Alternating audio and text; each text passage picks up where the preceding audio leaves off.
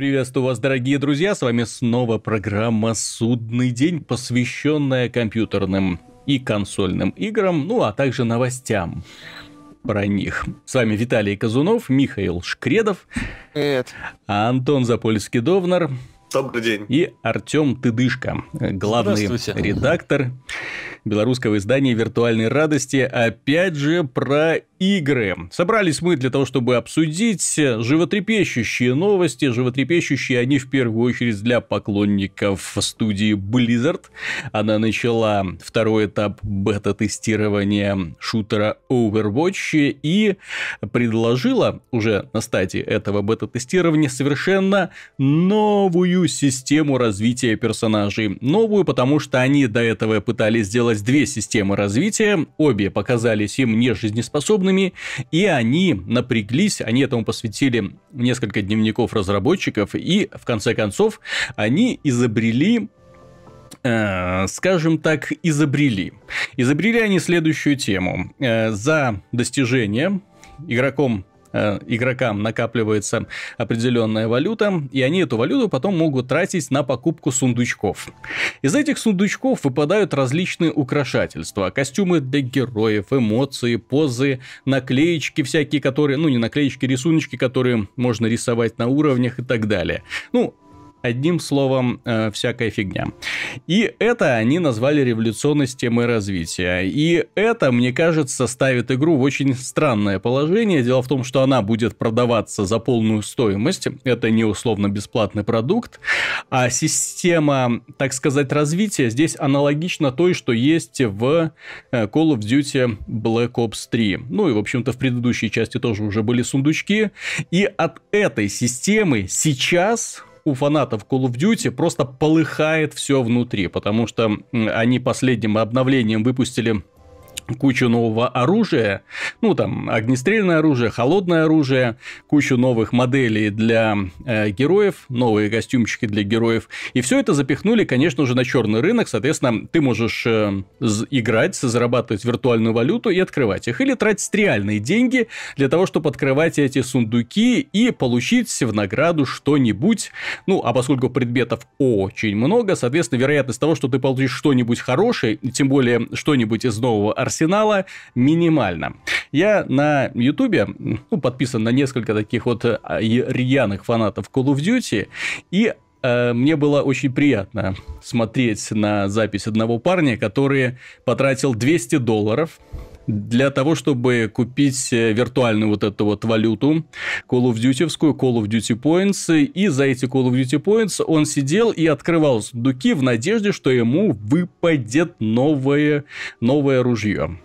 И он открывал, открывал, открывал. Короче, под конец стало понятно, что нифига ему не достанется, и так и получилось. То есть, он 200 долларов потратил, ему выпала куча случайного барахла абсолютного.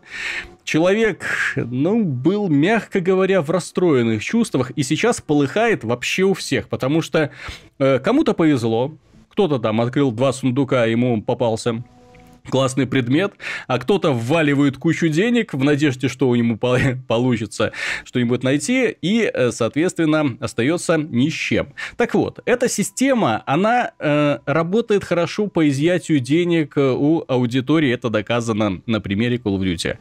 А теперь посмотрим, как это будет работать э, в шутере Overwatch. Мне кажется, примерно таким же образом. И вот именно с этим шутером Blizzard э, идет на очень неправильную, очень кривую дорожку. И я думаю, что Overwatch станет тем самым шутером, который, ну, впервые, наверное, разочарует поклонников, ну, вот просто таки колоссально. Как ваше мнение вообще? Имеет такая система в э, шутере, обращаю внимание, шутер, который продается за полную стоимость, это раз. Во-вторых, шутер, в котором не будет одиночная компания. Ну, а если и будет, то я, честно говоря, даже не знаю, в каком виде. Может быть, компания за более чем за два десятка персонажей, каждый своими способностями, но у каждого, по сути, только одно оружие. Э, Я, я про- просто не знаю. И вот такая вот система относительно честного изъятия денег у населения. Ну, я хочу сказать, что там-то и нет, по сути, системы именно развития. Герои, да, герои доступны все, способности тоже доступны все. Ну, Поэтому понимаешь, вот, э, ты... вот эта вот система, не, понимаешь, то, что доступно все, это понятно. Но то, что тебе случайным образом выпадают какие-то определенные шмотки, Обращаю внимание, случайным образом. Как правило, это самые красивые шмотки. Естественно, всем хочется получить эту красивую шмотку. Они же опять же делятся на обыкновенные, редкие, легендарные, эпические. Соответственно, людям, э, которые будут бегать в эпической броне, ну, они будут э, выглядеть намного лучше, чем люди, которым не повезло, да, при открытии сундуков, и которым попалась какая-нибудь там, ну, просто да, хлам. Не, я еще просто говорю про то, что как раз-то в Call of Duty-то, по сути, сразу все не открыто, надо немножко поиграть, открыть оружие, набить уровень, ну да. и прочее. То есть есть именно это вот такая RPG-система персонажа. Угу. В Overwatch ее наоборот нет, и по мне так это минус. Ты просто играешь ради вот какой-то косметики. То есть будут дейлики, ну и на этом, собственно, все, наверное. Да. И, а, и смысл тогда получается, то есть ты либо играешь просто за набор шапок, по сути, ну, наслаждаешься игрой, но учитывая достаточно, на самом деле, сложный игровой процесс, то есть, ну, реально там команда нужна в итоге. Поначалу весело, конечно, побегать, пострелять, а потом уже понимаешь, что хочется, чтобы у тебя и напарник был, и саппорты были у тебя в команде, ну, в общем, полный набор. Хочется, ты знаешь, еще немного более разнообразного игрового процесса. Ну да пока все на самом деле... То, что плюс... они показывают, это по сути вариация одного игрового режима. Да? В любом случае, вся свора топчется вокруг одного места. И, то есть, без разницы, даже если это место передвигается, грузовик, допустим, да, или это просто угу. одна конкретная точка на карте, в итоге все равно все собираются э, в одном достаточно узком пространстве и друг друга мочат. И побеждает та команда, да, которая э, лучше друг с другом взаимодействует, у которой Хуже лучше всего собрана. еще то, что в итоге приходится приходится, чтобы нормально играть, э, приходится ждать, как в Counter-Strike, пока возродится вся твоя команда, чтобы уже как Естественно, в одиночку... единым кулаком. Ну, это как что... то же самое, как Heroes of the Storm, да, то есть если вся команда сдохла, то одному бросаться на противника Не, смысла ну, никакого. Тут-то респаун быстрый, но из-за этого и динамики теряется. То есть вот, вот побежали кто-то, убили двоих, все, вы отступаете и ждете, пока двое возродятся, чтобы снова пятером нападать. То есть если в Counter-Strike и в мобах это четкие, то есть умер, все, ждешь достаточно долго, э, потом возрождаешься и уже стараешься не умирать. То есть здесь получается, что люди играют просто там по веселью, просто побегать, попрыгать, посмотреть персонажей некоторых, ага. умирают, а ты в итоге победить из-за этого просто никак не можешь. Потому что штраф за смерть, он вроде его и нет вроде, потому что ну, тебе за смерть противник ничего не получает, и ты ничего не теряешь только пару там секунд времени, десяток секунд, и все. Ну в да. получается, что это какой-то, ну, непонятный полу-хардкор, полу какое-то веселье. Ну вот я, честно говоря, да, вот я до сих пор не могу понять, как Blizzard вообще решилась на подобный продукт, в котором, по сути, ну, каких-то перспектив по его дальнейшему развитию я не вижу. Ну вот ну, именно. Вот я То есть... тоже, я не понимаю, как в это можно играть хотя бы там 40 часов наиграть, 50. Угу. Ну, то есть совсем нет такого стержня в игре. Даже в том же Counter-Strike там есть э, злость, там есть тебя убили, ты все, ты сидишь и ждешь, ты больше не хочешь играть, ты хочешь отомстить им за это. Это, кстати, очень четко сказано, там есть злость. А здесь как бы убили, а не страшно. Я Пойду. просто вспоминаю переговоры в чате Counter-Strike. Злость. Там есть это все. А здесь получается, что ну, проиграл, проиграл, ну ладно. Все равно ничего никто не потерял, никто ничего не приобрел в итоге.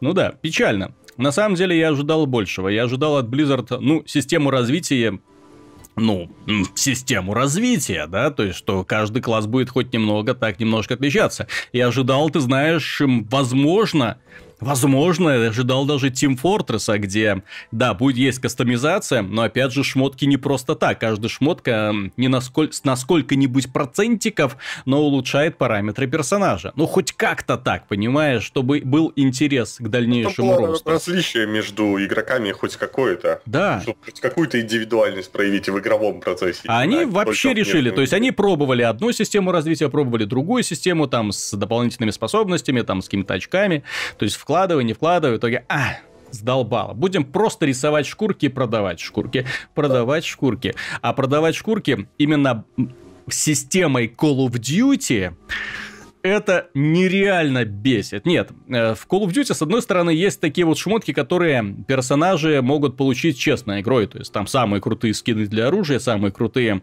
скины для героев. То есть, ты получаешь именно выполняя там все челленджи.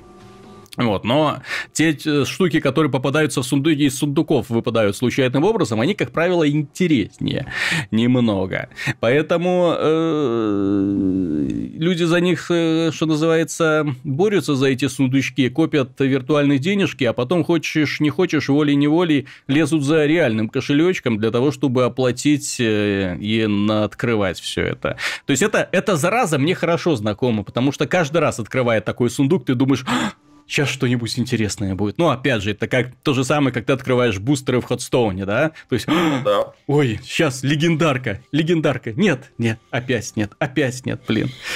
Вот, э, ну, хоть что-нибудь. Да. Вот это, кстати, по сути, пошла зараза у них и от Hearthstone а и пошла, потому что я помню, как только выходит любое дополнение на Hearthstone крупное, mm все, появляется куча, ну, известные там проигроки, стримеры, да. и начинается это открытие 500 бустеров, поехали. И ребята сидят, открывают. И горят, естественно, в прямом эфире.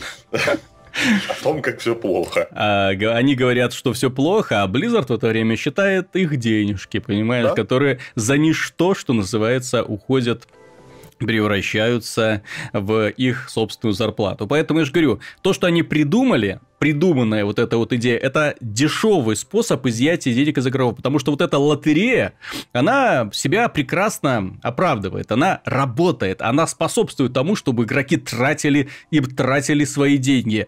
Но назвать это достойным заработком для Blizzard я бы не сказал. Это компания, обращаю внимание, которая прославилась своими гигантскими патчами бесплатными. Это компания, которая прославилась тем, что она до сих пор делает не DLC, а она делает аддоны, то есть именно крупные дополнения по размеру, сравнимые с размером самой игры.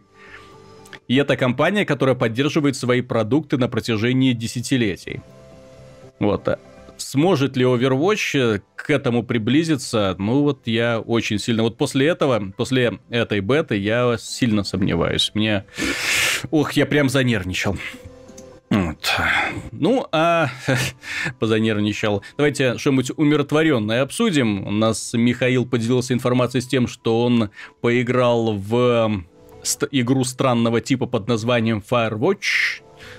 Firewatch. Миша, что такое Firewatch? Это симулятор ходьбы, это интерактивная история, это бездарно потраченное время. Что это? Ну, это не совсем интерактивная история и симулятор ходьбы. Mm-hmm. В целом, игра, западные обозреватели, в общем-то, и уже это сравнение высказали, я могу его повторить, ее сравнивают с проектами Telltale в каком-то смысле и Mass Effect. Угу. В, том, в том смысле, что, ну, касательно Telltale, что сюжет в игре глобальный, один общий, и, грубо говоря, система решает за тебя – несмотря mm-hmm. на твои выборы. Но с другой стороны, ты определяешь в каком-то смысле характер своего персонажа.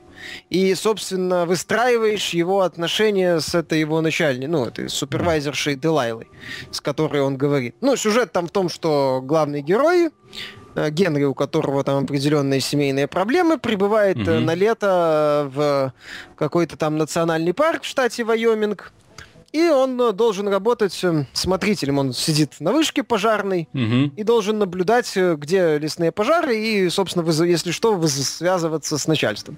Угу. Вот. Ну и рейнджеры там остальные уже как бы этим пожарами, тушением пожаров занимаются. Вот. А, ну, он приходит, тут же начинаются какие-то странные происшествия непонятное там с подростками сталкивается, его кабинку на это, вышку, кто-то кто-то в вышку mm-hmm. забирается и там переполону вещи выбрасывает и что-то ищет, очевидно. Ну и начинается раскручиваться история. Собственно, эта игра это именно про общение вот Генри и Дилайла. Ты можешь молчать по большей части, вот, можешь не узнавать какие-то интересные сведения, можешь наоборот пытаться поговорить, выговориться mm-hmm. о своих каких-то проблемах в ответ что-то узнать.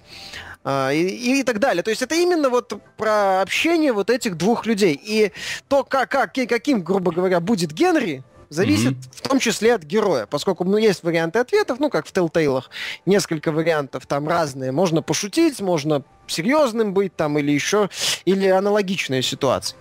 А, ну, сама игра, да, это симулятор ходьбы, мы ходим по вот этому небольшому региону, из точки А в точку Б, иногда там сталкиваемся с какими-нибудь персонажами или с какими-нибудь происшествиями, попутно обсуждаем там свое прошлое с этой Делайлой, то, что ты видишь, можешь по любой мелочи ей сообщать, можешь не сообщать. Угу. Вот. То есть, и вот, собственно, на этом все и строится. То есть с точки зрения сюжетной части это неплохо, но это именно вот про отношения этих людей. К сожалению, основная тайна там очень слабая. Концовка обескураживает в каком-то mm-hmm. смысле. Вот. А геймплейно, да, тоже достаточно просто. Ну, ходишь, смотришь, все... Э, комментируешь. Ну, ходишь, смотришь, комментируешь, иногда находишь там топор, например, чтобы пробраться в закрытые зоны, или там э, веревку, например фонарик, то есть, ну, все достаточно просто, механика в игре простая. Основная идея это то, что ты, да, вот э, пытаешься разобраться в происходящем, ходишь по вот этому вот э, небольшой этой песочнице, ну и, да, и болтаешь э, с Делайлой, или не болтаешь. Как хочешь. Вот. Ну, или только в тех... А, а что-нибудь меняется, если не болтаешь? Можно, ну, например, допустим, такой способ прохождения, когда ты просто походил по округе, вернулся и все. Ну, теоретически можно, ну, почти, только там понятно, что основной сюжет, э, там определенные диалоги будут так или mm-hmm. иначе. Опять же, твои решения, такие мелкие какие-то поступки, находят отражение в диалогах, э, в происходе, ну, в общении. Это забавно наблюдать, опять же, опять же, как в Telltale. Mm-hmm. Вот. Э, это, это интересно, да, можно быть относительным таким молчуном.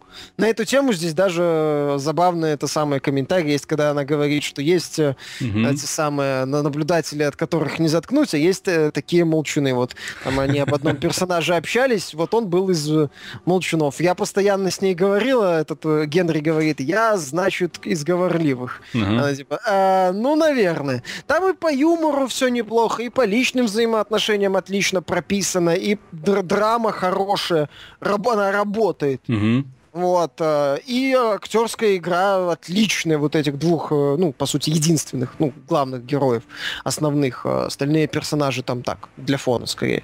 Вот. И в этом плане все хорошо. Проблема игры в том, что она разовая, по сути. То есть это проект едва ли имеет смысл второй раз проходить. Она проходится за 5 часов. Ну вот, плюс-минус.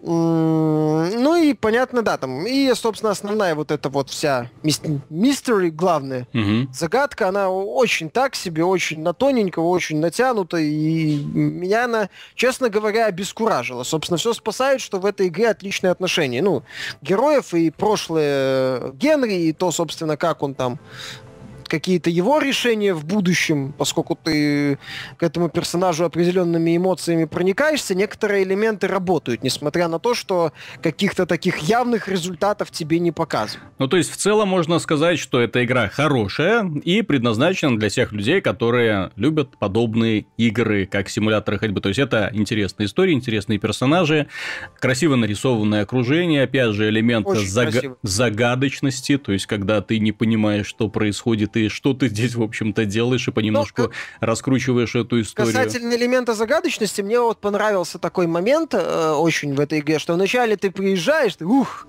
красиво, лес, прикольно, природа, угу. там такой вот элемент, ну, такого отдыха, умиротворения. И чем дальше ты, ты вот вроде одни и те же декорации, ты их постепенно начинаешь бояться.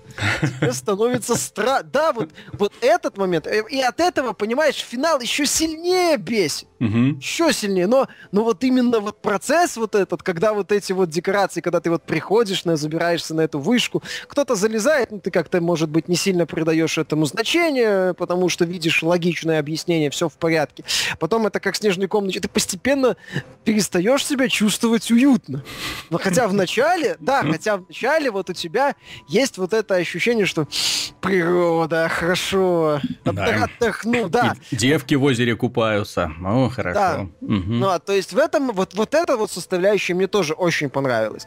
Но, опять же, этот проект своеобразен, не для всех. Возможно, стоит подождать распродажи, э, поскольку, ну, может оказаться, что покажется, что вот больше заплатил за разовый проект симулятор ходьбы.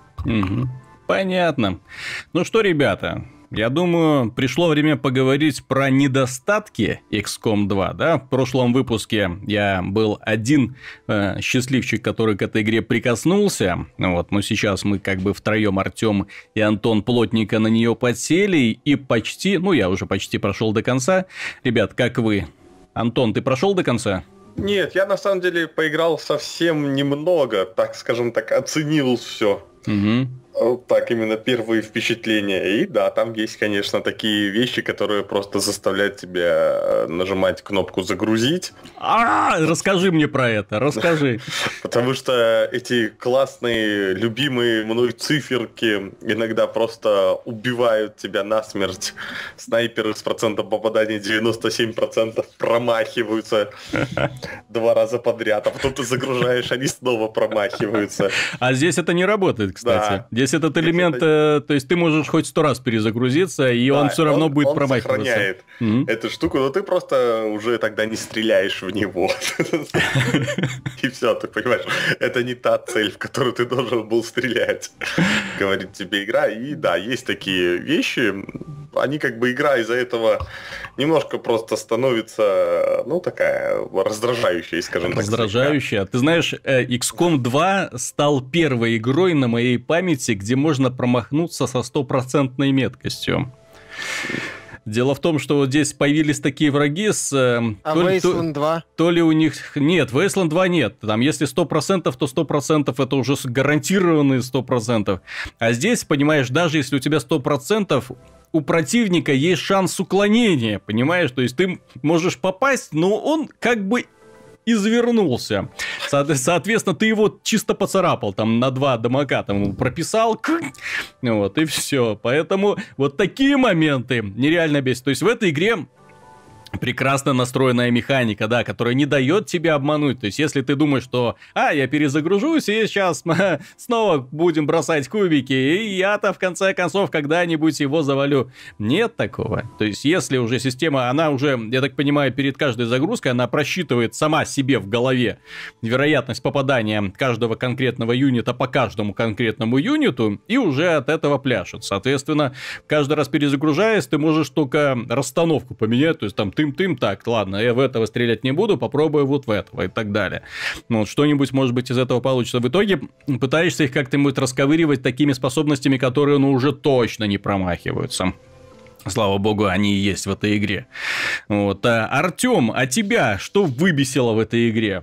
А почему сразу выбесил? Ну, не знаю, есть а же люди, которым нравится. не нравятся такие... Есть ну, люди, которым не нравятся вероятности. Ну, смотри, по вероятностям, вот у меня небольшой такой хуливарчик на форуме был. Знаешь, я честно скажу, да, я, конечно, понимаю, что, наверное, там кого-то это может раздражать, но в тактиках в последнее время с вероятностями в миллион раз хуже в других играх. И XCOM 2 в этом плане это просто... Я соглашусь, я соглашусь. В XCOM 2 он, я бы даже сказал, он самая честная тактика из всех. Ну, в, том, в том плане, что я, кстати, вот когда я понял вот эту вот систему, я играю вообще без загрузок. Ну, только если там э, внезапно какой-нибудь персонаж не сдохнет, или там э, случайно выйдешь там на пак, или там на два пака пришельцев, которые тебя там просто следующим ходом заваливают. Ну, вот, на, да, на... нужно играть без загрузок, наверное, вот до тех пор, если ты там понимаешь, что ты вообще не пройдешь миссию, или там у тебя погибнет твой ветеран, а в остальное время, когда ты играешь без загрузок, это самый кайф, потому что там какая-то миссия, как сейчас помню, в которой я э, одного бойца чуть ли не сначала начала боя тащил на плечах, mm-hmm. отстреливаясь там, и каждый раз все новое подкрепление при, прибывали. Это ж был какой-то совершенно ураганный эпик. Так, к вероятностям. Uh, да, он запоминает, uh, но он запоминает не вероятности каждого действия, он запоминает конкретный бросок. Uh-huh. У него есть какая-то переменная бросок, и он ее помнит, и поэтому, если, допустим, снайпер промазал, то можно взять сейчас походить, например, рейнджером, uh-huh. а потом попытаться походить снайпером на этом же ходе. Просто порядок поменять действий, и он uh-huh. может попасть. Вот. Но это те, кто хочет читерствовать. Читерствовать плохо, ребята. Вот. Если снайпер имеет 97% шанс попадания, то он имеет 3% шанс промазать. То есть, то есть этого не должно быть в принципе. Не, ну 3% должны иногда выпадать, друзья. Я ну... понимаю, что это не хочется, но это бывает. Ну, вот. когда это выпадает каждый бой, это ну, начинает не надо, казаться. Не надо, не надо. Все это выпадает. выпадает. Не, ну посмотри, ну... теория вероятности предполагает, например, 97. Например, 60% попадания, это значит, что я скорее всего попаду.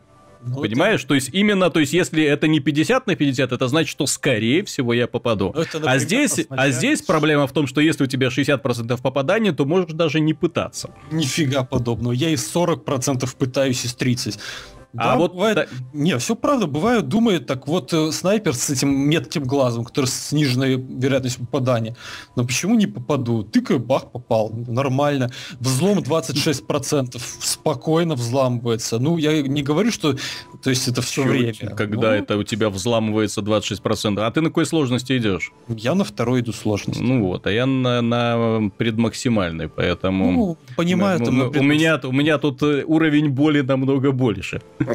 Не, ну ты ж выбрал его, ты захотел. Ну да. Нет, так я же говорю, поэтому у меня да. То есть, если у тебя меньше 60 или даже 70, то лучше можно даже не пытаться, потому что все равно промажешь. Потому что Мортхейме меньше 60 или 70 можно не пытаться, идет на обычной сложности. И ты не понимаешь, что со мной не так. Я сплю или не сплю. В Disciples стопроцентный шанс попадания мага накрывает 6 клеток, из них 3 промаха. В что еще хотел сказать? Ай, ладно, в Ведьмаке. В Ведьмаке тоже мне не интересно играть на третьей сложности, потому что мне не прикольно разбирать от любого там монстра, считать там бутылки или там жрать постоянно эти биштексы, чтобы восстанавливать здоровье, отбегая, опять жрать. Вот так по 40 минут. У некоторых стримеров там идет запись, я 40 минут буду разбирать эту жабу в каменных сердцах, э, страдая, там на уровне сложности Да, но в итоге я ее сделаю. В итоге а, чуваки просто не понимают, что жаба разбирается из арбалета за 5 минут на любой сложности. Вот, они считают, что не крутые стримеры, ничего. Вот э, к XCOM. Второй момент. Это игра, ну, из мало таких игр, если вообще есть, где, несмотря на вероятности, есть большой ассортимент э, оружие, которое попадается 100% да, да. Это гремлин, это взрывчатка ракетница, угу. это апгрейды, которые дают какой-то урон при промахе. Это псионики. Это псионики. Ну, они не 100%, но они, по, по крайней мере, игнорируют да. броню и... Ну, рейнджеры тоже, согласись, они, конечно, ну, все-таки, да, они имеют шанс промазать, но как, как юнит, который имеет большой шанс попадания, в принципе, всегда, да, ну, это что-то такое более-менее надежное. Все. Ты, ну, ты знаешь, у меня рейнджеры уже все прокачаны до максимума, просто mm-hmm. потому что эти ребята, они не получают ранений в бою. То есть они сразу выходят на позицию, занимают вышку и на ней сидят практически до конца раунда, ну, до конца боя. У тебя рейнджеры дальнобойные? Да, естественно. И, и, соответственно, они сидят и каждый ход снимают, там, делают один труп. Они прокачались очень быстро, и что самое приятное, они не шрамированные. В этой игре это стоит отметить, наверное, те бойцы, которые получают серьезные ранения после восстановления, они не только в стрессе находятся, но еще и шрамы на лице появляются. Вот это очень интересный элемент, поэтому вот у меня бойцы ближнего боя, они уже такие Конан Варвары, блин. Ну, как, там как... можно в настройках убрать. Ну, не, ну это я вообще этим постараюсь не заниматься, потому что мне интересно именно то, что игра мне предлагает рандомом. В а... Мортхейме там с выбитым глазом у меня был командир. Я вообще был в. Нет, так, так это классно, понимаешь? Вот такие вот моменты, да. они добавляют интереса. То есть то, что можно убирать или настраивать, это неинтересно. Ну, то, и вот... Э... Серьезно, неинтересно. Я, бывает, там, перед заданием сижу как дурак, там, разукрашиваю что-то. И в это сложно поверить, но мне кажется, что разработчики каким-то чудом научились душу вкладывать в этих вот маленьких болванчиков, которые входят в отряд. Я поясню сейчас этот момент. Дело в том, что, ну, все они примерно равны, да, ну, то есть кто-то там прокачивается лучше, кто-то э, быстрее, кто-то медленнее, у кого-то стресс, у кого-то оружие там с лучшими модулями, но в итоге все более-менее равны в бою. Но вот я точно знаю, что в моем отряде вот на этого гада вот положиться ну вообще нельзя. Потому что вот даже он там, если у него 70, 80, 90% вероятность, то он будет промахиваться. То он будет делать тебе какие-нибудь э, заковыки. Если у него паника, то он начнет стрелять по своим. Ну, в общем, такой вот ненадежный товарищ. Вот. Другой, в любом случае, даже если он под сильнейшим стрессом, даже если он там под огнем находится противника, он выбивает максимум их своих возможностей. Возможно, э, это связано, ну, с тем, что мне просто так везло, да, но вот у меня личности вот этих вот всех этих бойцов, э, я их уже выучил наперечет, уже провел с ними не один десяток часов, поэтому каждого из них знаю поименно. Одним в бою пришлось пожертвовать, потому что там уже было никак не выкрутиться из ситуации, он был под огнем, и его уже нельзя было отвести, вот, и он, по крайней мере, отвлек врагов на себя и перетянул удар. О, я ему там в мемориале, э, там же можно, когда в баре, потом рассматривать павших бойцов, я ему еще надпись написал. То есть там пал смертью храбрых, прикрывая товарищей. Там, кстати, вот этот вот элемент меня очень сильно впечатлил, то, что каждому бойцу, который умер, э, можно еще руками дописать, э, как он там умер, когда, и какую-нибудь там хвалебную надпись, там, своими собственными руками. Поэтому у тебя этот мемориал со временем, знаешь, такой очень индивидуальный становится. И каждый вот этот боец, он становится очень индивидуальным, э, даже несмотря на то, что прокачивается, в общем, так же, как и остальные. Поэтому я специально специально не меняю вот эти параметры, которые можно менять. Лицо, прическа. Вот какой пришел, вот с таким ты и будешь. Вот шрамированные, не шрамированные, костюмчик э, фривольный, не фривольный. Там, ну, я только псионика превратил в такого э, инфернальное чудовище, всего в татуировках с белыми волосами. Ну, чтобы уже было видно издалека, что это псионик. Вот. А все остальные так, нормальные ребята. Вот, поэтому в этой игре, вот, кстати, э, мы касались недавно другой игры Darkest Dungeon, где все бойцы очень индивидуальными. Вот этой игре я, конечно, не призываю, чтобы они были там клиптоманами, да, чтобы у них там разные фобии, там один бои, э, темноты боится, другой высоты, вот снайпер с боязнью к высоты, это был бы, конечно, полный трендец, вот, но, тем не менее, то есть, вот э, еще вот немножечко вот таких вот разных индивидуальных черт, они бы идеально вписались в эту игру, и я очень надеюсь, поскольку здесь игра поддерживает моды изначально, я очень надеюсь, что какой-нибудь э, товарищ талантливый посмотрит на Darkest Dungeon, тоже партийная ролевая игра, и на XCOM, и попытается совместить это просто для того, чтобы добавить индивидуальности персонажам. Потому что вот в этом плане разработчики молодцы. Э, молодцы они также в том плане, что сделали великолепный графический движок. Я не говорю про, сейчас про его баги, я говорю сейчас про систему освещения и разрушения. Это, знаете ли, сейчас одна из немногих игр, где можно подорвать пол под противником, э, тот свалится с третьего этажа и сдохнет. Ну, вот так вот, упадет и умрет. А как тебе нравится, что задание, ты, например, бросаешь туда гранату, да, взрывается, ломается частично стены, но с каждым следующим ходом оно продолжает гореть и рушиться. Тоже шикарно сделано. Это вот это вообще... меня впечатлило, вот этот вот момент. Ну, то есть ты можешь посадить чувака в засаду, и со временем над ним может здание рухнуть, и он еще получит урон, что он не сбежал из рушащегося mm-hmm. здания. Вот как бы такие приколы есть. Ну, я уже не говорю там про вещи попроще, типа там взрывающихся канистр, там горящих деревьев и всего такого. Нет, в этом плане я же говорю, то есть в этой игре много багов, э, и вот баги, вот которые там, когда персонаж там проваливается в текстуру, когда там играется анимация его, ну вот меня не раздражают абсолютно.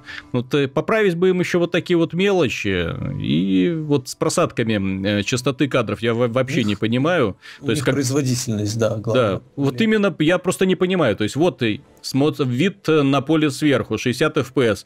Камера приближается 20 FPS, потом снова 60. Вот что происходит в этот момент, я вообще не понимаю. То есть, как, почему на движении камеры вот FPS вот просто убивается, вот когда ты вот э, играется какая-то анимация или что-нибудь еще.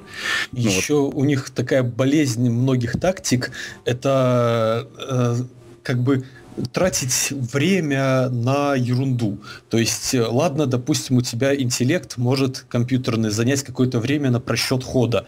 Но у них бывает такое, что вот подошел твой боец, а он попал в зону действия какого-то квестового, ну, там, увидел квестовый предмет. Угу. Переносится и... камера предмет. Ждем. Появляется лицо этого капитана какого-то. Он говорит, чувак, вообще эта вещь ждем. Угу. Возвращается камера назад. Понимаешь, не было искусственного интеллекта, не было скрипта, не было конца хода. Был угу. секундный как бы перенос камеры, который в Warcraft 3, да, там такие моменты сплошь рядом, вообще не занимает времени абсолютно. Раз, угу. два, готово, все. И если, допустим, задание спасти э, там мирных жителей, там 13 мирных жителей, и после первого же хода их всех начинают убивать, угу. то ты думаешь, что ты хочешь сам убить просто этого человека, который за каждого убитого мирного жителя тебе говорит, ты, ты не забыл задание? Мы должны их спасать? Почему ты ничего не сделал, хотя уже целый ход прошел? Ну, а? Нет, с мирными жителями. Здесь вообще структура миссии. Э, многие критикуют э, ребята из-за того, что игра строго привязана к времени. Здесь, в общем-то, и глобальный квест строго привязан к времени. То есть, должен вовремя успеть не дать инопланетянам завершить этот проект, свой Архон. Э, не, и должен в... Аватар. Пред... Аватар, э, да, аватар. И должен в пределах миссии тоже вести себя очень быстро, потому что там они что-то уничтожают убивают, или нужно быстренько что-то взломать, пока данные там не переслались, или там ВИПа куда-нибудь перетащить, или да, опять же, людей, которые на уровне бегают, их этих придурков нужно, нужно к ним подбегать и говорит, ты спасен. И он сразу же виртуально э, становится спасенным. Ну, такая забавная фишка. Э, но меня порадовало то, что некоторые жители оказываются не жителями. Вот. И вот этот вот моментик, да, когда ты подбегаешь, парень, ты спасен, он превращается в абразину, это абразина следующим ходом сносит бравому оперативнику полжизни. Вот это да, это круто. Это тут они молодцы. Ну и вообще с видами инопланетян, конечно, они постарались. И то, что там ближе к концу, это полный трендец. Такие махины вываливаются. Там в некоторых моментах просто когда на высокой сложности идешь. А, в этой игре еще очень шикарно сделана система апгрейда врагов. Ну, то есть, по мере того, как ты апгрейдишь свои технологии, соответственно, апгрейдятся и противники. То есть, появляются у них новые виды, появляются, усиливаются старые. Ну, так, пример, чтобы битвы у тебя э, не упрощались, скажем так. То есть, когда ты переходишь там на... Ну, по-моему, по событиям усиливаются старые. Ты знаешь, очень сомневаюсь, потому что вот у меня, я заметил четко, вот когда я развиваю какую-то технологию, у меня вот бац, начинают появляться новые юниты, и это меня очень очень печалит, потому что, допустим, ты эту технологию развил, а материалов для того, чтобы сделать э, суперпушку плазменную, у тебя нету. Угу.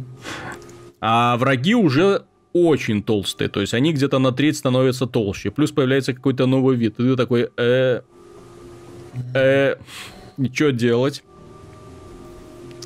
Да. Вот. Ну, как бы Поэтому, да, такие моменты, ну, в, в любом случае, когда потом вот этот вот э, момент переходишь, то есть э, первый бой дастся силой, потом подкопишь материалов, снова там вооружишь всю бригаду, ну и становится гораздо проще. В целом, игра XCOM, да, она может бесить, и вот тут Антон правильно сказал, что вот это вот вероятности попадания, они иногда реально бесит, когда снайпер с вероятностью ну, с 97, он говорит, промахивается. Я же говорю, здесь это первая игра, где снайпер со стопроцентной вероятностью промахивается, точнее как промахивается, а противник уклоняется.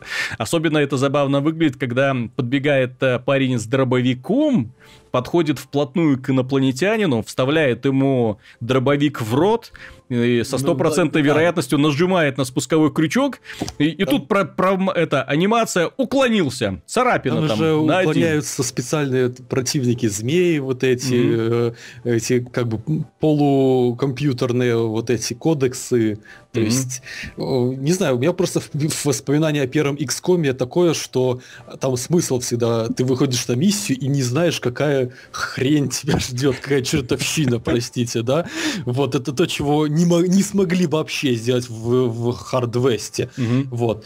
И это всегда было прикольно. Ты вроде такой весь оборудованный, у тебя все схвачено, у тебя такие супер спецы, а выходит какая-то дрянь, она или невидимая, или отравляющая, или тебе там мозги подчиняющие. Ага. И вот э, каждый раз что-то такое высовывается и встраивает тебе сюрприз. Я даже поэтому вот говорю, не люблю загружаться, потому что, ну, сюрприза нету. Угу. В этом плане, кстати, XCOM 2, по-моему, даже гораздо более предсказуемый, потому что я, ну, далеко прошел, у меня еще не было невидимых монстров.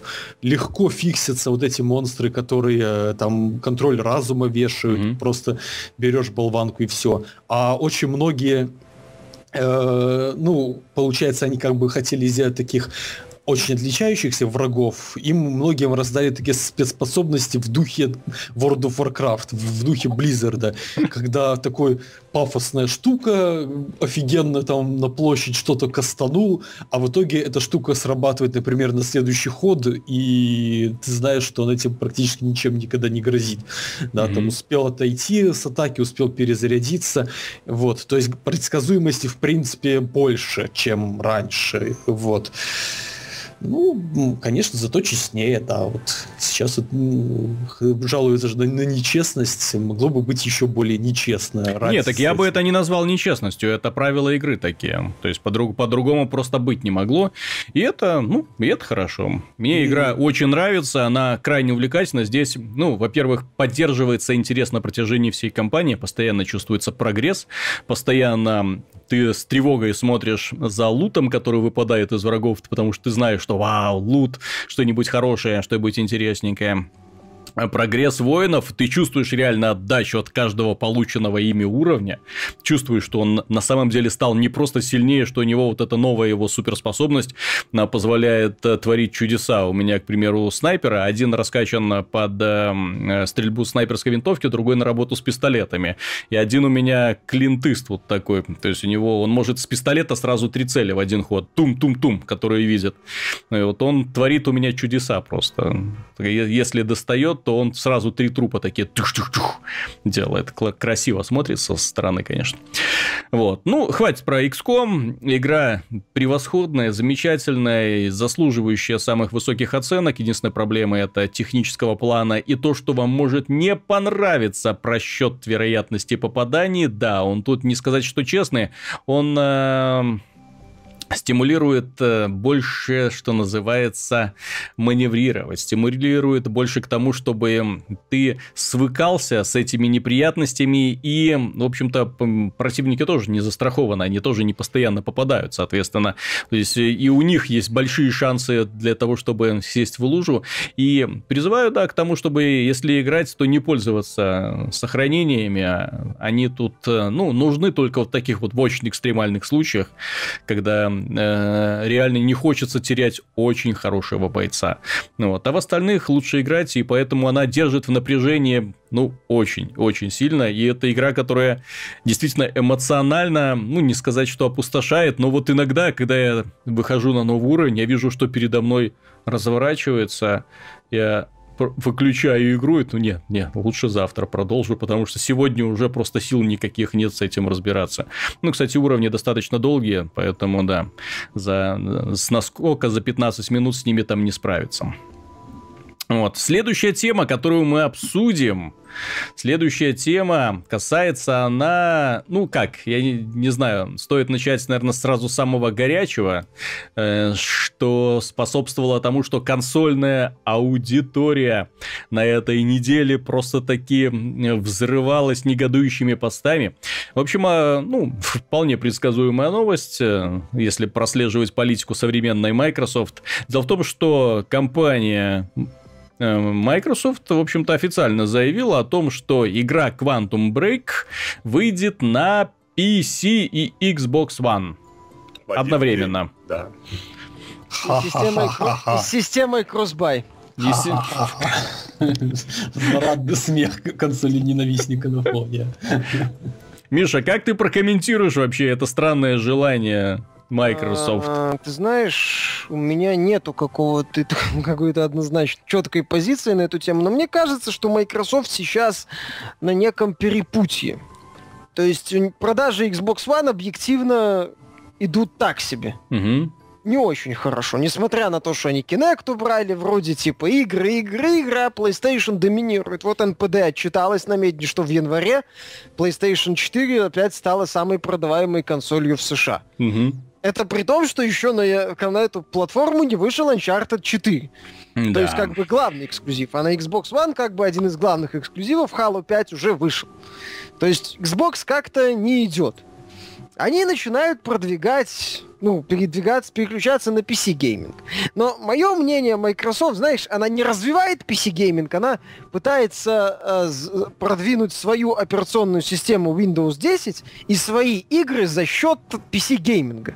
Я вот так, наверное, это сформулирую. Каким-то очень... Не понял. Таким ну, дешевым смотри, путем идут. Понимаешь, э, ну вот давай возьмем такие а, примеры, раз, когда PC-гейминг развивали. Угу. Steam, например прошел очень тяжелый, сложный путь, в непростое время стартовал.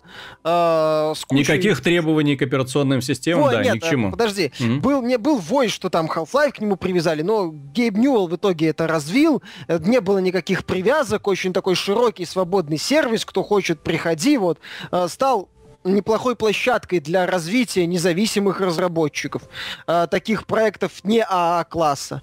Далее, Kickstarter, который тоже по элемент развития, открытый Тимом Шейфером, ну, не открытый, популяризированный Тимом Шейфером, который позволил независимым разработчикам, у которых нет денег, просить деньги у пользователей на э, интересные для них разработки. Ну, для пользователей и для самих авторов. Далее, я э, не от, сразу говорю, я не отношусь к этому позитивно, но это free-to-play. Угу. То есть тоже, который появился целый пласт видеоигр, который позволяет, что называется, играть на старте. Он тоже развивался постепенно. Сейчас есть хорошие образцы free-to-play. Microsoft же, она в каком-то смысле э, полагается на те же элементы, когда она продвигала Висту. То есть она берет свои какие-то проекты, ну, развитие есть, безусловно. Если раньше это было Halo 2, спустя сколько лет, mm-hmm. после релиза на Xbox первом, то сейчас это Quantum Break одновременно. Но опять же, мы имеем ограничения в виде э, залочки на операционную систему, в виде мутных системных требований. Они их уже обновили, там э, появились рекомендуемые системные требования к 970 угу. Вот эти с 980 Ti это уже ультра угу. стали. Вот. Но подобные, знаешь, э, внезапные изменения и уточнения, они э, намекают о том, что, скорее всего, порт ну, или PC-версию делали в авральном режиме, это решение принималось, что называется, быстро. А, соответственно, мы вот имеем те же ограничения, те же странные особенности, вот, э, и, ну, знакомые моменты. То есть PC-гейминг за это время развился. И развился неплохо. И Microsoft сейчас вот на этом развитии пытается продвинуть свою систему. Ну, мне так кажется. Ну, я бы сказал, что здесь то, что игра выходит эксклюзивно на Xbox, э, фу, на Windows 10, это не то, что они продвигают свою систему, скажем так, агрессивно, потому что это не времена Windows Vista, когда они эм, выпускали Halo 2, и она была запускалась только на Windows Vista, и это было достаточно смешно, потому что, ну, ради Halo 2 покупать операционную систему никто не станет. Windows 10 это не покупается, она устанавливается бесплатно. Да, она устанавливается очень навязчиво. Пользователи Windows 8 и Windows 7 уже, наверное, сдолбались видеть это вот маленькое сообщение в углу экрана «Обновите до Windows 10, обновите до Windows 10». С другой стороны, обновление занимает реально очень мало времени, Абсолютно все настройки компьютеров, программ сохраняются. Я после обновления не получил вообще никаких сообщений, никаких проблем с тем софтом, который у меня был. То есть все работает как прежде в штатном режиме э, красиво стало, ну, красивее, красивее, чем было. У меня было Windows 8, поэтому переход на Windows 10... А, а у меня Windows 7, я как-то переход на Windows Переход на Windows 10 был очень желаем, поэтому, да, здесь нормальная кнопка, пункт, кнопка старт, поэтому, а, это было, да, воспринималось с очень большим энтузиазмом. Ну, поэтому, ну, надо обновиться, но обновись, и получишь замечательную операционную операционную систему, которая быстро работает, на которую выходят и запускаются современные игры. Вот, с небольшим бонусом в виде Quantum Break. Хотя что-то мне подсказывает, э, что э, энтузиасты быстро научат Quantum Break запускаться на чем угодно. Не только на Windows 10, но и на Windows 7. Ну, а потом, э, глядишь, и на Windows XP. И вот мое мнение, Microsoft, если мы говорим об изменениях каких-то фундаментальных, не просто развитии идей, времен продвижения Висты, там свой... А, кстати, еще один момент, свой магазин. Угу. Он же будет Windows Store, интересно, будет ли он в Steam или нет, вот это вопрос. Угу. Хала, по-моему, был, вот эти загружаемые мини-шутеры, ну так они и не были эксклюзивом э, в консоли. Да, я не, не вижу проблем в этом плане. OS. А, ну вот в том-то и дело. Я поверю, что Microsoft действительно хочет куда-то развить PC-гейминг и внести свой вклад, скажем так, в это развитие, если они договорятся с Valve, mm-hmm. ну, как, как хотя бы на уровне Ubisoft. Не будут себя вести как Electronic Arts, Угу. Вот, типа у нас свой магазинчик, а у вас там свой, да? да? Угу. Ubisoftовские игры есть в Steam, да, они в том числе привязываются к Uplay, но это уже что-то. Это, что называется, такая, ну, в данном случае относительно Соломонова решение, хотя в каком-то смысле можно сказать и не нашим, не вашим, но в Steam их игры есть. Угу. Вот, а, поэтому вот если Microsoft продвинется в Steam, уберет, с моей точки зрения, не сильно нужную залочку, и в, как, не исключаю, что искусственную. Я тут не специалист, могу ошибаться. Но я как-то слабо себе представляю, зачем вот этим играм конкретно вот эта система. DirectX ну, 12. А разве в, седьм, в семерке она семерка его не поддерживает? Нет, это эксклюзив. А это эксклюзив десятой части? Правда, смысла в этом до сих пор никто не видит. Не, ну там производительность должна подрасти, но глядя на... Что-то не видно. Да, глядя на ультра требования, как-то угу. что-то непонятно, что они там будут показывать. Нет. Поэтому вот, вот Microsoft, мое мнение, вот осталось вот в эту сторону еще продвинуться. То есть убрать ненужные ограничения. Сделать макси- свои проекты, свой софт максимально доступным. Ты же вот не раз говорил, что в последнее время Microsoft э, свои проекты даже в Apple, для Apple выпускает. Даже для Android, для Apple. Даже для Android она их Даже выпускает. для Android. А, так, тогда, тогда зачем Тогда почему у вас на уровне видеоигр идет ограничение по своим системам? Угу. По своим. Ладно вы на Linux. Ну, потому там... что они сейчас э, продвигают Windows 10, им зачем-то нужно ее максимально быстро расширить, причем ну, бесплатно. Так, ну, так для вот для меня это не, не очень в голове укладывается, но, я тем не менее, тоже... они, я так понимаю, стараются, наоборот, знаешь, такую унификацию сделать, чтобы распространить Windows 10 и забыть про поддержку Windows 7 и Windows 8 навсегда. То есть, быстренько ты, ты распространить, отчитаться, вот у нас там, допустим, 7 миллиардов активаций, столько, сколько людей на планете, все, мы закрываем все остальные операционные системы и продвигаем дальше Windows 10. Джон, Понимаешь? Коннор, Джон Коннор не пришел, не пришел. Мы Skynet. Да-да. Они же собираются просто сейчас, эм, э, судя по тому, по крайней мере, что, что они говорили в самом начале, Windows 10 превратить в платформу, которая будет развиваться постоянно и не будет больше Windows 11 и Windows 12. То есть Windows 10 навсегда. Понимаешь? То есть они ее будут обновлять вот так вот постепенно какими-нибудь сервис-паками и так далее. Ни за счет. Вот, а понимаешь, а... вот эти вот попытки заставить человека что-то сделать. Ну, я понимаю, да. То есть ты такой, знаешь, против я, системы. Я не, я не против системы, понимаешь? Я хочу поиграть в Quantum Break. И я самое смешное, что я высока вероятность, что я в него буду играть на Xbox One. Угу. Потому что я не хочу пока ставить себе Windows 10. Да, я не, не выполняю на компьютере к своим каких-то нереальных задач, но у меня все работает. Я не хочу обновляться, мне лень возиться Я с даже больше системой. скажу, Миша это тот человек, который не меняет wallpaper уже который год. То есть у него на компьютере один и тот же wallpaper. И вот это лично меня шокирует больше всего. Да? Да. А кто у меня на wallpaper, если я его не меняю? Ну, у тебя же этот самый из Watchmana, как его там зовут? Роршах. Роршах, да, то есть пос- постоянно, вечно. Вот я wallpaper меняю к- чуть ли не каждый день. И думаю, как, можно смотреть на одну и ту же картинку постоянно? Это же скучно. Ну так вот, я бы, я еще раз говорю, я, возможно, буду играть на Box One, потому что... Ты консерватор, Миша. Я не консерватор, А кто у меня все работает, понимаешь? Зачем мне что-то ломать? У меня нет времени с этим возиться, точнее, не то, чтобы нет времени, нет желания с этим возиться. Мгм. Меня, да, у меня есть элемент паранойи, боязни, что что-то сломается. Скорее всего, я по итогу перейду, возможно, что-то сломается, я выругаюсь, все равно все поставлю и будет работать, но вот эти вот какие-то вот необходимости такие, меня они немного раздражают, честно говоря. Майкрософту надо как-то шире смотреть на вещи и не заставлять пользователей, наоборот, пытаться донести свои проигры, если уж они хотят э, выпускать их на двух системах, PC и Xbox, до как можно большего количества пользователей. Это для игры, с точки зрения продвижения софта игры, Мгм. это очень хорошо. Да, это, возможно, не очень хорошо для Windows 10, но... Хотя... Ну, да, может быть. Хотя по- посмотрим еще на, оте- на оценки Quantum Break, может быть, не захочется никому обновляться. Антон, а ты будешь обновлять систему ради Quantum Break, если еще не обновил? Э, Не знаю. Не знаю. А ради Killer Инстинкта? Нет. Нет. Здесь ответ однозначный.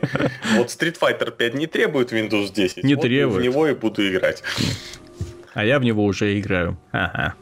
Да? И как? Да. Хоро- Хороший Street Fighter. Ну, хороший, хороший, а очень тебе ключ хороший. прислали? Да, но у меня еще этот э, NDA, да, поэтому ничего не могу говорить. Кроме того, что он у меня есть. Так, э, Артем, вот, как ты прокомментируешь данную новость? Ну, какой-то тонкий, очень сложный расчет. у Э, Я Microsoft. имею в виду Xbox в, в отстое или как? В отстое. Ну, то есть А. все, то есть уже не имеет смысла в этой системе вообще. То есть можно сливать подразделения, Спенсер уходит э, с выходным пособием, или все-таки у Microsoft как-то могут быть какие-то глубоко идущие планы. Я не знаю. Честно, вот я просто не могу сказать, какой процент а, Microsoft, в Xbox One на Западе занимают все эти TV нюансики. У них там- Никакого. Судя по тому, что они да, уже забыли, как э, про телевизор и все такое, и, в общем-то, все эти сервисы начинают распространяться уже вообще по всему миру и в- по всем сервисам, то есть это уже давно не эксклюзивная фишка Xbox, как мы, в общем-то, сразу и говорили, когда эта система запустила, что все эти телевизионные сервисы нафиг не нужны. Вот, но Microsoft к этому не прислушивается. Мне просто интересно э, то, что, с одной стороны, они делают все правильно. Они делают именно так, как, э, и, в общем-то, мы им давно советовали.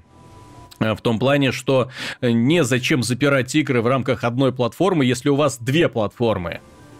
Ну, логично, у вас две платформы, у вас вполне себе работающие Windows 10, и выпуская, ну, Windows 10 и, в общем-то, предыдущие Windows, вот, на которых эм, и игровая аудитория колоссальная, и эта игровая аудитория охотно тратит деньги, достаточно посмотреть э, за продажами э, других игр. Вон Capcom недавно отчиталась о том, что э, Dragon's Dogma Dark Risen, Risen э, отлично продается на PC. Они даже не ожидали. Это чуть ли не самая лучшая их... их, м, э, Самая пор- быстро распродаваемая. Да, самая быстро распродаваемая игра на этой платформе.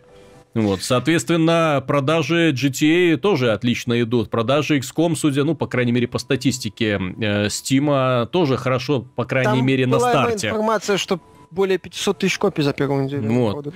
То есть это... Ну, это по Steam Spy, Ну, по-моему. Ну вот, серия Total War тоже не может пожаловаться на плохие продажи. Хорошо, отлично там идут. Ну, вообще, я говорю, а что касается условно-бесплатных игр, то здесь дойка не прекращается. Доходы просто колоссальные идут. Сотни миллионов долларов у этих компаний. Вот, если не миллиарды. Виталик, я считаю себя консоли ненавистником, Ну. потому что техническое образование заставляет их ненавидеть. Есть э, любой технарь, хотя бы студент, знает, что есть такой закон Мура, согласно которому должно железо апгрейдживаться в два раза каждый год, и этот закон выполняется десятилетиями. Поэтому консоль, которая 5 лет находится с одним и тем же железом, это какой-то такой знаешь, весь мир идет вперед, а мы будем все равно одним и тем же процессором пользоваться, пускай он устарел в 32 раза. 32 раза за 5 лет, да, отстал от жизни. Вот. Консоли были нужны когда? Когда все сходили с ума от пиратства, что вот пиратство это зло.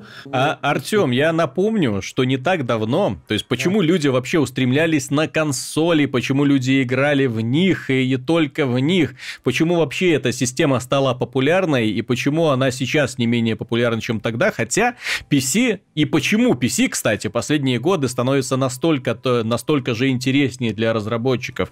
Причина одна, когда начиналась вся эта бодяга, PC э, представлял собой достаточно, э, во-первых, громоздкий, во-вторых, инструмент, к которому можно было подходить э, с книжкой DOS для начинающих. Да? Для того, чтобы запустить игру, нужно было неплохо так разбираться в этих командах. Ну, не неплохо, вообще знать эти команды, да, там, как запустить что-то там с дискетки там, или там, ух, разархивировать, не дай бог, на эту дискетку. Ну, ты знаешь, Э, доста- достаточно сложный процесс был. Понимаешь? То есть тогда э, приходилось выкручиваться людям, а консоли предлагал, вставил картридж, э, все, игра Играть, пошла. Да. Все. Не знаю, разобраться в досе, чтобы запустить игру, потом проще, во, во времена... в правилах Total War. Во времена PlayStation 2 и PlayStation 3 эм, PC-шный рынок, ну, я не про PlayStation 3, именно во времена PlayStation 2 PC-шный рынок это был просто болото, в котором тонули все, потому что не было единого единой организующей системы.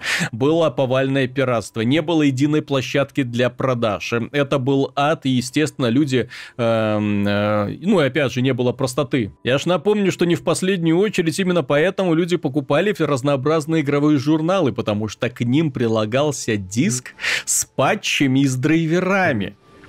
Понимаешь? А интернет был далеко не у всех. Интернет вообще начал свое распространение очень медленно и более-менее развился он только в последние годы. Когда ты, в общем-то, необходимость скачать лишние 30 гигабайт, да, пш, ладно, там, пусть там часик там займет. Ну, то, что Microsoft переключила свое внимание на PC, это, ну, на мой взгляд, тот самый звоночек, что они уже на Xbox не сильно собираются его поддерживать в дальнейшем. То же самое можно заметить и в их поведении по продвижению платформы Windows Phone. То есть платформа как бы есть, какие-то модельки у них меняются, но стратегия изменилась настолько, что Э, практически ничего не делается для того, чтобы эта платформа дальше развивалась. Активно заметно то, что Microsoft сейчас э, выпускает свои, свой софт на iOS и на Android. Активно заметно, что они сейчас покупают э, популярных разработчиков софта для iOS и Android, чтобы впоследствии делать какие-то свои приложения и опять же на них зарабатывать. То есть здесь заметно то, что ребята решили, ну и, видимо, практика показала, что да, это все прекрасно себя чувствует, а зачем нам ковырять вот это и толкать вперед э, вагон на ржавых вот этих вот колесах, если, в общем-то, вон рядом э, замечательные платформы, да, мы не их владельцы, но там тоже прекрасно продаются софт. И опять же, они не раз уже в последнее время заявляли о том, что они делают софт, а не железо. То есть они не, уже не будут э, пытаться конкурировать с Apple в этом плане. И, на мой взгляд, это самое здравое решение железных компаний компаний миллиард, на самом деле, которые делают всякие смартфоны, планшеты и прочие, и как-то на этом фоне выделиться ну, довольно сложно. Хотя вот эти вот их э, полу планшеты полу-ПК Surface, они в последнее время стали неплохо продаваться. Вот. Ну, во многом из-за не, относительно невысокой цены. Это хорошо. Что касается Xbox, то тут ситуация еще э, горше. Я, ну, насколько могу судить, потому что продается в два раза хуже своего конкурента э, PlayStation 4. С выходом Nintendo NX ситуация будет еще хуже, потому что появится еще один конкурент. А каких-то двигателях продаж говорить не приходится, потому что разработки подобных проектов, они занимают э, ну, миллионы долларов, а отдача, простите, сколько там они говорили, да, то есть э, они, мы довольны продажами, Halo 5 продался выше 1 миллиона и Forza. Ну, для подобных продуктов это... Ну, но точных данных они не назвали. Ну, точных данных не называли, но я бы не назвал их прям такие супер доходными, да? Ну, если бы они были, они бы не стали сопутствующие да. товары пихать в показатели по да, да, да, да, да, да, да.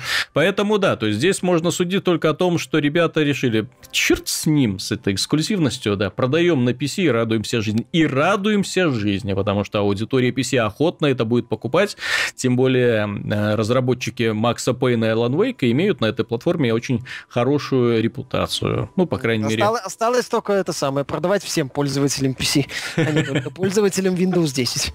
Ну и на E3 ждем анонс Halo Master Chief Complete Collection. На PC, да. На PC, да. И на PlayStation 4, да. Это будет забавно. Наши, наши эти самые, э, наши читатели, фанаты Xbox, а, их, от новости по Quantum Break уже вот так вот разнесло просто. Там в комментариях слезы были видны просто. Ну да, бедные, лю- бедные люди. В их игру, в, это самое, в игру кто-то еще поиграет. Не-не-не-не-не-не. Здесь проблема-то в том, что не просто поиграет, а поиграет дешевле и в лучшем качестве. А, а можно я тоже свое недовольство выскажу?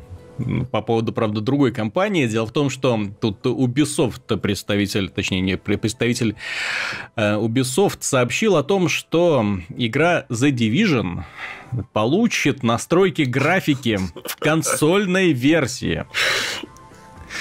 Зачем? Парам Просто... Артем, до чего дошел прогресс? Настройки графики в консольной версии. Пожалуйста. Ну, то есть, понимаешь, Начнем с того, это как бы это намекает, что у тебя появится какая-нибудь PlayStation 4.1, которая mm-hmm. не совсем 4, а чуть-чуть там побольше оперативки, там получше видеокарта стоит. Ну, это, понимаешь, это, я так понимаю, примерно тот же самый результат получится, что и в игре Bioshock. То есть Bioshock э, производительность на Xbox 360 60 была, ну, так себе.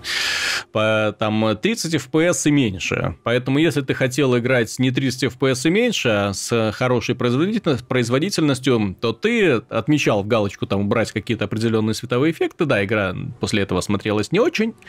Не очень, ну, скажем, не так хорошо, как раньше, но, по крайней мере, шла без тормозов. Вот, возможно, они за Division это и пытаются сделать, поскольку они хотят, как бы, чтобы она и выглядела красиво.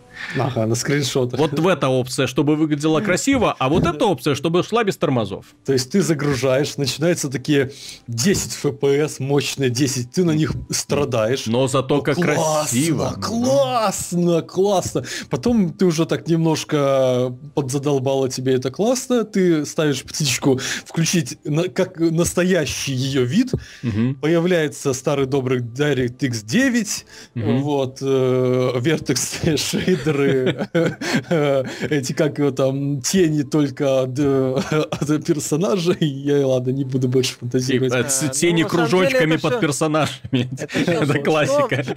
А, ребята, вот это смешно, конечно, шутить можно, но прецедент-то не самый приятный. И сейчас, да, это не первый прецедент, отнюдь, это не, не, первый опыт э, разработчиков сделать настройки. Там, по-моему, нам приводили какую-то игру для PSP, вот Bioshock. Но тогда, понимаешь, у консолей было четкое направление. То есть, ну, консоли в целом были консолями, ну, mm классическими. Давай такими, давай, ну, не, классические слишком громко сказано, ну, давай, ну, не, не такие, как современные консоли. Вот как-то давай так обозначим это. И тогда это все была очень четкая глобальная политика. Сейчас консоли и ПК все ближе и ближе и ближе. И вот этот вот опыт в достаточно громком проекте, прошу заметить, в достаточно раскрученном проекте, в проекте, у которого есть шансы стать популярным, потому что он выходит очень вовремя. Как раз это аналог Destiny, а у Destiny сейчас проблемы. Угу. И с э, аудиторией, и с поддержкой, собственно, проекта компании Bungie. Когда ПК и консоли сближаются постепенно, подобный опыт может стать, ну, не сигналом, но разработчики возьмут его... На вооружение вооружение? На, на вооружение, да. Потому что, еще раз, тогда консоли и сейчас консоли, ну и в целом состояние индустрии, это две большие разницы. Сейчас, собственно, уже нормально, когда выпускают проект в относительно завершенном состоянии, и потом его добивают DLC э, и обновлениями. Вот. Сейчас э, изменилась ситуация, изменилась, грубо говоря, глобальная картина. Поэтому то, что сейчас делает Ubisoft, это, возможно, вот в этот раз и может прижиться. И Но... в данном случае я ничего хорошего не вижу, потому что у консолей это, ну, консоль да. теряет еще один свой элемент. Да, ну, когда ты покупаешь игру, вставляешь, вставляешь это и все, и тебе не надо ни о чего париться. Это было одно из завоевания консолей, да. Ну, Сейчас я... оно может упасть, и это не совсем хорошая перспектива. Я хочу добавить, вот как раз по поводу, собственно, вставил играем, в общем, простоту использования. Почему, собственно, и не взлетит это, никто не возьмет на вооружение Open Division, потому что это мы с вами знаем, что такое настройки графики. 90% по игроков, может даже чуть больше, э, знать не хотят, э, разбираться в этом, что там менять, что не менять касательно консольных игроков. Э, ну, да. И Знаешь, они, даже не, они даже не будут смотреть, они будут видеть, возможно, вот представь ситуацию, я могу представить, так как хорошо знаком, скажем так, с обывателями, то есть покупателями, скажем так, они вставят диск консоль, и игра тормозит. Ну, то есть картинка красивая, вот эти 10 FPS, все как было в первом трейлере, но тормозит. Что делает э, человек, который купил диск, он идет обратно в магазин, говорит, не работает. Он даже в опции не полезет смотреть. Он просто а придет он... и скажет, не работает. Разработка консольных игр, ну, чем она принципиально отличается, ну, отличалась раньше от PC-шных, э, то, что каждая сцена тестируется. То есть, каждая сцена, каждая локация тестируется на FPS. И, соответственно, э, под нее или нагоняются эффекты, или, наоборот, э, делается проще архитектура и проще эффекты, если это, например... Разрешение если это бой, да, устанавливается динамическое разрешение, как в Halo 5, допустим, когда э, графика э, самостоятельно ухудшается в динамичных сценах э, и э, в ну, в нормальных, в прогулочных э, выправляется. Пользователю это в глаза не бросается, потому что в динамике там не, не к чему там приглядываться. Ну, вот. Э, но, тем не менее, он видит постоянно плавный FPS. Понимаешь, есть э, консольные движки, они жестко привязаны к оптимизации. То есть, в них автоматически обрезаются объекты, автоматически обрезаются эффекты, если нагрузка, нагрузка увеличивается. Вот. Движок Division мне просто кажется очень таким не железобетонным и очень старым старомодным, я бы сказал, именно старомодным с точки зрения PC-гейминга. То есть на PC я думаю, что будет э, все просто волшебно идти, потому что на эти сцена, законченная сцена и все, движок рендерит все как надо. Консольные движки, они гибче в этом плане, то есть они сами все подстраивают изображение и картинку под э, нагрузку на систему. Ubisoft, если прокатит вот эта фишка с графическими настройками от Ubisoft, если она прокатит, то другие компании тоже начнут ее использовать. Тут... Ну, проехало и все. Да. Понимаешь, а, а, в каком-то моменте они пере... не, ну, не оптимизируют, э, решат, что вот это под, ну, эту подгрузку там не обязательно там доводить до ума, давайте выключим эффект. Просто. Добавим в настройки и выключить эффект. Кому хочется mm-hmm. 20 FPS, получится 20 FPS. Плав, ну, плав, 20 FPS, все плав. Тем Кто хочет 30 FPS, делать в два раза больше ассасинов в год. Ну, кстати, да, Артем правильную вещь говорит. А если это позволит, да, сделать еще больше ассасинов, то вообще замечательно. Или mm там э, потратить дополнительные деньги на еще DLC, или сундучки, или э, там давайте подумаем, как донат прикрутить. Угу. Понимаешь, это, это как-то, как это сказать, это такой вот, это с точки зрения разработчиков может неправильно добавлять вот эффекты и решать проблемы выключением эффекта. Угу. А с точки зрения менеджеров, ну, в таком, в, в плохом смысле, скажем так, менеджеров, это правильно, нормально все.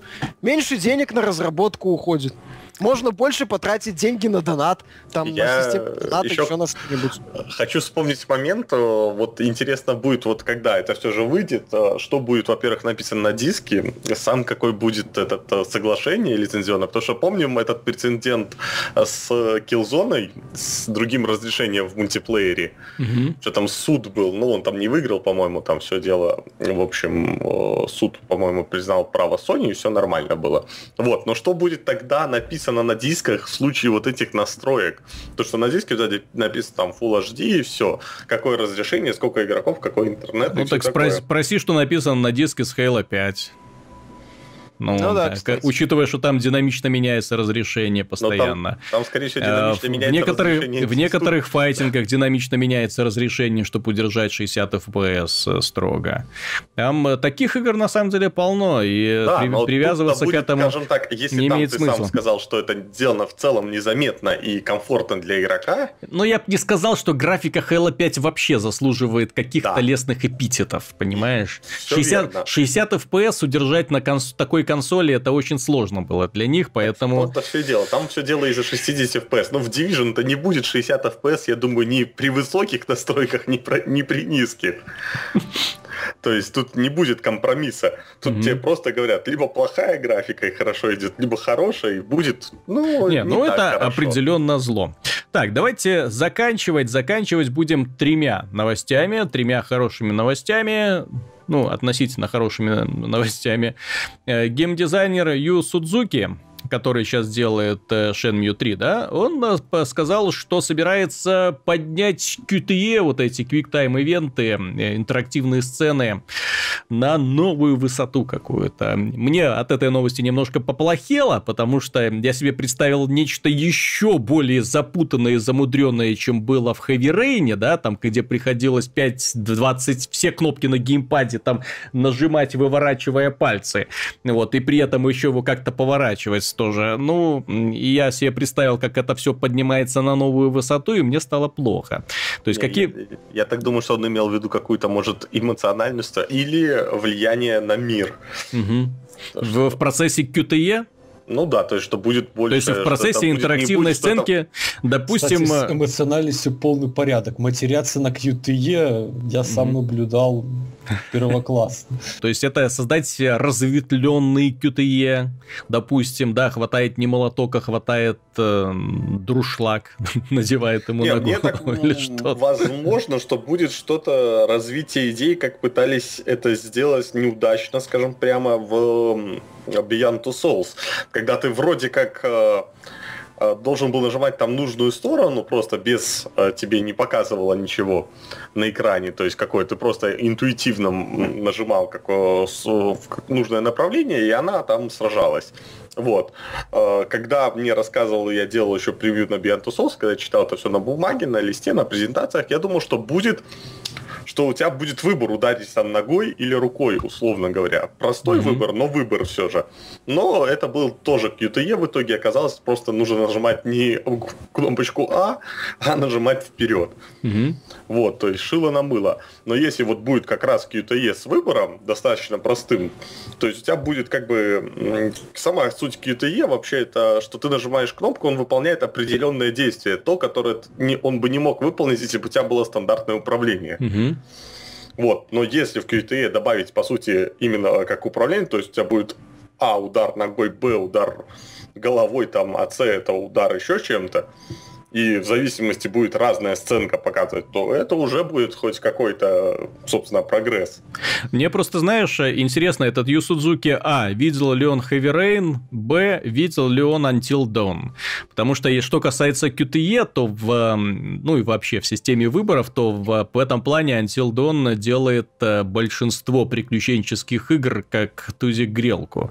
Вот в плане вот именно, когда ты должен быстро решить, что тебе делать в определенной ситуации, и у тебя тебя быстро выбор.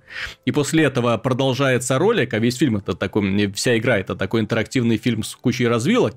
Э, вот это цепляет и очень сильно. Ну, Поэтому, вот. когда такие геймдизайнеры говорят, мы вынесем это на новую высоту, мне в первую очередь интересно, а видели ли вы другие проекты в похожем жанре? Потому что э, может оказаться, что это просто товарищ, э, ну, Обращаю внимание, в общем-то, он сделал Shenmue 1.2, игры, несомненно, достойные и хорошие, но с тех пор, э, в общем-то, да. игровая индустрия шагнула так далеко вперед, что то, что ему кажется революцией, нам будет просто скучно и некрасиво, даже больше скажу, потому что ну, по крайней мере, по презентациям Shenmue 3 выглядит очень дешево, к сожалению. Ну, да. Вторая новость. В Titanfall 2 появится одиночная компания. Это значит, что ребята нашли хороших инвесторов на свой про- проект. Ну, слава богу, появится компания. Игра Ну, в принципе, первая часть была хороша всем, кроме наполнения. И вот поэтому будем надеяться, что ребята доведут это все до ума. Очень надеюсь, что и вторая часть будет создаваться даже не на то, что я надеюсь, что в ней будет компания. Я надеюсь, что в ней будет другой движок. Это очень, Это... очень хочется. Ты знаешь, мне нравятся эти новости про Titanfall, вот эти подробности, когда игру, по сути, даже ну, не анонсировали. Не анонсировали. А, а вы знаете, в Titanfall 2 можно будет кататься на машинах. И, и еще в, в духе там Titanfall 2 лечит рак. И, а потом такие, а, вот анонс, это выходит на Android и iOS. Ну, ну... Блин, это, кстати, было бы очень-очень печально. Да. Так, ну последняя новость касается она, несомненно, интересной игры, несомненно, увлекательной, которая, правда, кажется, немножечко провалилась. Касается на игры Rock Band 4, которую продвигала эм, компания Mad Cats, известный производитель разнообразной игровой периферии создатель геймпадов, мышек, клавиатур. И вот они решили выйти в новый для себя мир, в мир издательства э, видеоигр. Начали они с Rock Band 4 зачем-то, выпустили для них какой-то свой контроллер, сделали на это большую ставку, видимо, продажи оказались не так хороши, как надеялись, поэтому продажи, ой, они будут сокращать штат, причем насколько там, Миша, ты не помнишь, там чуть ли не на 34%, по-моему. А, насколько? 37%. 37%. 37% сокращается штат, и генеральный директор уходит в свободное плавание. То есть тут они немножечко переоценили свои возможности. Это раз. А во-вторых, очевидно, что эра музыкальных и танцевальных игр Нет, про- прошла. Я и... скажу. А я Но... думаю, что прошла. Нет, вот на самом деле вся вещь это в достаточно успешном, насколько я знаю, собственно, продолжении Guitar Hero, который Guitar Hero, Hero Life называется, Нигде который немножко... А где успех-то Guitar Hero Live? Что-то я не слышал про его успех тоже. С суть в том, что на него было он очень дешев в целом в разработке. Да, дешев. Да, но сама концепция, то, что они поменяли контроллер, немножко изменили управление, сделали свое дело, он там, по-моему, тот же миллион он взял копий. Нет, так учитывая, что игра на уровне разработки игры для мобилок, по, mm-hmm. ну, по, собственно, по затратам, то это, в принципе, достаточно неплохо. Просто суть в том, что рок-бенд, он ничего не поменял. Это вот продолжение того, что было, бесконечное продолжение этих музыкальных паков, по сути песен, и все, и ничего конкретно не менялось. Guitar Hero Life решил пересмотреть именно немножко концепцию управления и предложить другой experience, и плюс предложение э, другой визуальный ряд, который в целом забавен. Когда у тебя вместо этих э, кукольных ага. персонажей ты как бы на настоящей сцене. Прям как в караоке. Да, но суть в том, что там же, ну, у тебя музыканты на сцене, они реагируют на то, как ты играешь. Поэтому, если ты играешь плохо, они там кривятся, они там тебя посылают конкретно. Интересно. Да, ну, поэтому там есть такой этот интерактив, и, ну, то есть немножко другое предложили, другой как бы опыт. В общем, Hero победил Mad Cats. Вот, ну, Надеюсь, что Mad Cats будет дальше делать свои аксессуары. Вот, возможно, ну, здесь вообще была очень такая рисковая затея связываться с рок-бендом. Если уж Electronic Arts не стали с ними дальше работать. Activision? О, а, или, нет, с рок-бендом. Electronic Arts, да. Или Рок-бенд Илья издавали. Ну, да, они, да. скажем, дистрибутором были. Да, ну, там, а, дистрибутором. Нет, они были дистрибутором. Harmonix принадлежала MTV Network, потом ну. они разводились. Угу. Вот, да. сейчас они вроде независимые. Ну вот, независимость оказалась накладной. Накладной для одной компании. Ну и закончим выпуск уже наконец-то с замечательной новости. Создатели Call of Duty Ghosts опять обещают удивлять нас инновациями. Я боюсь представить, что это будет, но в прошлый раз, нас... будет черепаха. Раньше была собака, сейчас будет черепаха Паха. Да, Это поэтому... Я шутил, э, что когда выйдет наконец оригинальный Call of Duty, то ее просто не признают частью сериала. Потому что если посмотреть, раньше Call of Duty все время э, было, главный ее конкурентом был Battlefield, угу. и стоило Battlefield чуть-чуть соригинальничать, они сразу вылетели куда-то непонятно куда. Угу. И поэтому, глядя на это, ну просто реально, вот я бы на месте менеджеров Call of Duty думал, так, ребята, вам проект, ничего не меняйте, угу. главную заставку измените. Ты все. знаешь, я очень сильно переживаю по поводу одного момента. Дело в том, что Call of Duty сериал в принципе стал популярен, э, ну, во многом благодаря мультиплееру, но также во многом благодаря э, сюжету, во многом благодаря актуальности сюжета, именно во многом благодаря тому, что действие происходило в горячих точках планеты, в горячих сейчас. Ты знаешь, было бы очень смело со стороны разработчиков со стороны нынешней Infinity Ward снова вернуть теорию глобальных заговоров, снова показать нам войну, которая происходит в разных точках планеты, да, то есть именно их сейчас очень и очень много, и именно этим когда-то э, увлекали предыдущие части, потому что тогда мы смотрели на мир большими глазами и участвовали, ну, практически, да, в боевых действиях, которые были на экранах телевизоров. Сейчас этого нету, сейчас они смело шагают в будущее, гипотетически какие-то там э, катаклизмы происходят природные, где межгалактические корпорации пытаются завоевывать Солнечную систему. Ну уж не знаю, что там будет в следующей части. Но вот мне кажется, что им стоило бы немножко вернуться э, к современности, забыть про вот этих все летающие дроиды, про невидимых собак и прочего, вот, а сделать именно такой э, реалистичный шутер именно с современной техникой, современным оружием, ну и в современных декорациях. То есть футуризм, вот две части подряд, э, футуризм уже немножечко, так знаете ли, подзадолбал. Ну, не как подзадолбал. Не, то есть, если уже следующая часть будет, опять же, в таком же, собственно, стиле, это будет плохо. Call of Duty должен удивлять постоянно. Вот да. когда они перестали удивлять, вот стало очень печально. Стало я все... несколько сотен миллионов меньше я... долларов заработали. Да. Я же еще отмечу, что Call of Duty, э, вот э, э, Modern Warfare 1, Modern Warfare 2, они были шокирующими. Шокирующими с точки зрения социальных посылов. То есть, именно террористические акты, да, в которых ты сам принимал участие. Расстрел людей в московском аэропорту и это потом исключили из э, русского издания. Вот, то есть, э, именно так, такие вот моменты, когда там людей сжигали заживо, когда на твоих глазах взрывалась ядерная боеголовка. Одни из самых эффектных моментов вообще в игре. То есть, они любили убивать э, героев от первого лица. То есть, когда ты сам видел, как тебя убивают. Вот, и, или умирал долго, там, корчась в судорогах и так далее. То есть игра была шокирующая в этом плане, и сюжет в них несмотря на то, что он был обозначен только в брифингах, вот то, что происходило в самой миссии, вот эта постановка, вот это именно желание разработчиков шокировать зрителя, она работала на 100%. Сейчас, увы, не работает. Сейчас компания в Call of Duty, ну, простите, это говно. Ну, они увлекательные, они веселенькие, они такие, но не цепляют абсолютно. Вот по сравнению с Modern Warfare 1 и 2, это просто отстой. На этом все, дорогие друзья. С вами была программа «Судный день», и с вами был был Виталий Казунов, Михаил Шкредов. Пока.